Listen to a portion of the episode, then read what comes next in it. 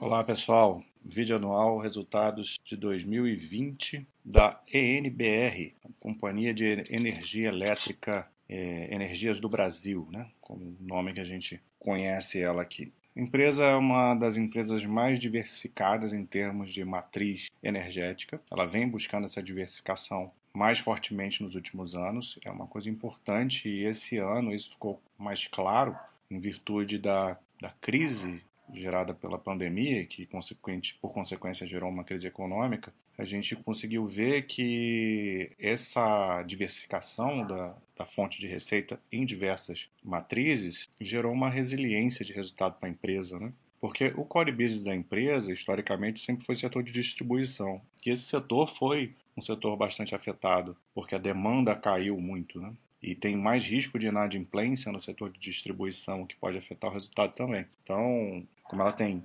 agregado outras fontes de, de receita em outros setores, isso dá para ela esse fator. Mas esse ano o resultado está bastante bagunçado, porque teve muitos não recorrentes agindo em, em todos os setores aqui. Vou tentar passar de uma maneira sintética, mas que vocês possam entender o resultado. Então, essa primeira tela traz os destaques, mas é só para a gente mostrar que a empresa está em todos os segmentos, né? Em geração e comercialização, setor de transmissão, que ainda é um segmento que está, é, em grande parte, em construção, mas já tem entrada de, de operação aqui, ó, lote 11, com 12 meses de antecipação do prazo, tem antecipado muitas dos seus, das suas construções, apesar da pandemia, ela manteve aí esse cronograma de entrega do, dos ativos de forma antecipada, continua tendo, fazendo novas aquisições no setor. É, 80% do capex total já foi realizado. Né? Tem essa parte de energia solar, que é um percentual pequeno da receita, mas agrega, pensando lá na frente, no futuro também, essa, toda essa questão da energia limpa, né, energia sustentável. E o setor de distribuição, através da, da EDP São Paulo e da EDP Espírito Santo, tem aí a sua parte mais relevante do portfólio. Reajuste tarifário, né? Vai ver um pouco mais disso daqui a pouquinho. Essa tela é importante para a gente entender os movimentos de, de expansão da companhia, né? de investimento no seu capex. Então a gente vê é, de 2014 para trás, né? como na, na, lá no início existia um investimento maior na, no setor de geração e distribuição também. A distribuição vem se mantendo, né, mais ou menos, é, aumentou e vem se mantendo nos últimos três anos e passou a ter a grande parte do seu capex investido no setor de transmissão, que é essa linha aqui verde. Então, claramente, a empresa está entrando nesse setor, que é um setor bastante interessante, bastante rentável e resiliente, né? o mais resiliente de todos, diga-se de passagem. Né? Mas vem investido em todos os setores, mas de maneiras diferentes. Aqui, ó, negócios em crescimento, né? que é o setor de transmissão, a gente vê seis lotes já com dois em operação, né? E também investindo muito na, setor, na compra da Celestic, né? Participação de quase 30%, que é o setor de distribuição.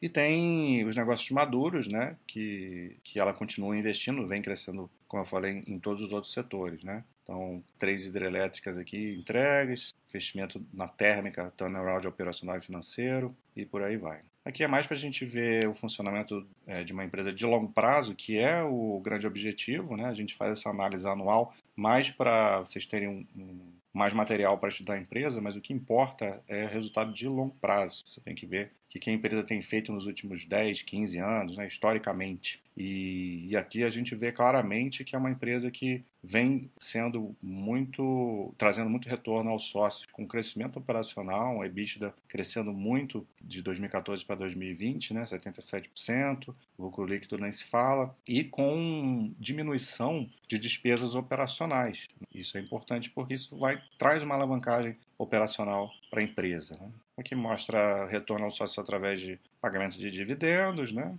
Aqui o payout superior a 50% do lucro líquido ajustado, né? Aqui também fala da alavancagem, que ela tem o, o target dela, né? É que a alavancagem fique entre 2,5% e 3%, mínimo de 2%. Então isso é um, uma outra característica da empresa que o sócio tem que saber e aceitar. É uma empresa que vai trabalhar com endividamento alto, com alavancagem. Empresas de crescimento precisam é, fazer isso, né? Captar a dívida e com esse dinheiro fazer o crescimento para que isso lá na frente traga retorno, crescimento operacional e aí essa, esse endividamento maior acaba trazendo um, um, um crescimento maior. Então, é mais risco? É mais risco, mas o retorno é maior também. Então, esse setor depende de, de, investimentos constantes e muitas das empresas estão fazendo esse movimento expansionista maior nesses últimos anos. Então, se você vê o histórico da empresa, sempre foi aqui entre 2,5 e 3 vezes o dívida líquida EBITDA. Isso não deve mudar nem tão cedo. Aqui a gente vai ver o operacional propriamente dito, a gente vai ver as duas métricas, a contábil e a ajustada. Então teve muito não recorrente, e aí por isso é importante a gente olhar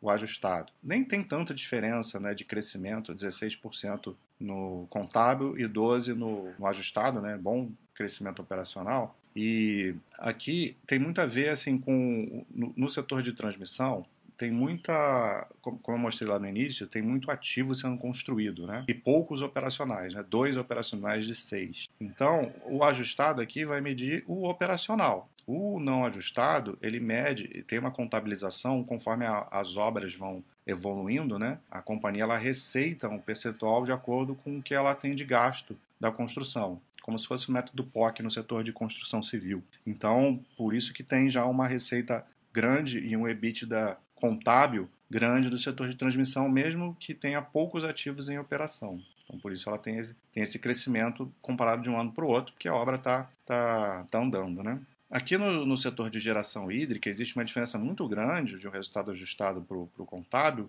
porque esse ano todas as empresas de geração estão tendo isso, estão é, recebendo contabilmente uma como se fosse um ganho operacional por conta do, do, do risco hidrológico, né? É, fatores relacionados à hidrologia que fizeram com que a empresa é, teoricamente perdesse ali fontes de, de, de receitas e, e, de EBITDA. Só que isso na, na prática não, não é um retorno com dinheiro. Na prática é um retorno com aumento do tempo de concessão. Então, só que isso contabilmente ele é registrado por isso a gente vê essa diferença tão grande né, de um crescimento do setor de geração, mas na realidade o setor, ajustando isso, teria até uma, uma pequena queda. O resultado estável, né, 9 milhões aí, diante de 2,5 bilhões, é muito pequeno o resultado. E aqui no setor de distribuição também tem uma diferença é, bem grande que tem a ver com eles chamam de é, VNR, que são ajustes relacionados à, à, à, inflação, à, à tarifa, né? reajuste é, inflacionário da tarifa. Então, por isso a gente tem também uma diferença grande do, dos resultados. Mas o ideal é você seguir o EBITDA ajustado aqui e ver que mesmo assim a empresa teve um bom resultado nesse ano. A gente vai ver que a empresa teve uma redução de volume importante no setor de distribuição, que é o principal, por conta disso, isso por conta da pandemia, né? especialmente aqui no setores comercial e industrial, né? o rural também, mas aqui, aqui é, é menor né? a representatividade. E só o setor residencial, que teve uma demanda maior, né? as pessoas estão, ficaram mais em casa, então tem uma demanda maior. E tudo relacionado a consumo, a atividades industriais, né? comércio, é, teve uma queda é, acentuada, mas já com uma retomada gradual a partir do segundo semestre. Aqui ele mostra o, perdas é, por inadimplência, né, que normal ter crescido um pouco em 2020, mas a empresa fez um bom trabalho para recuperar atrasos e tal, que não tem sido assim um grande problema não. Até ela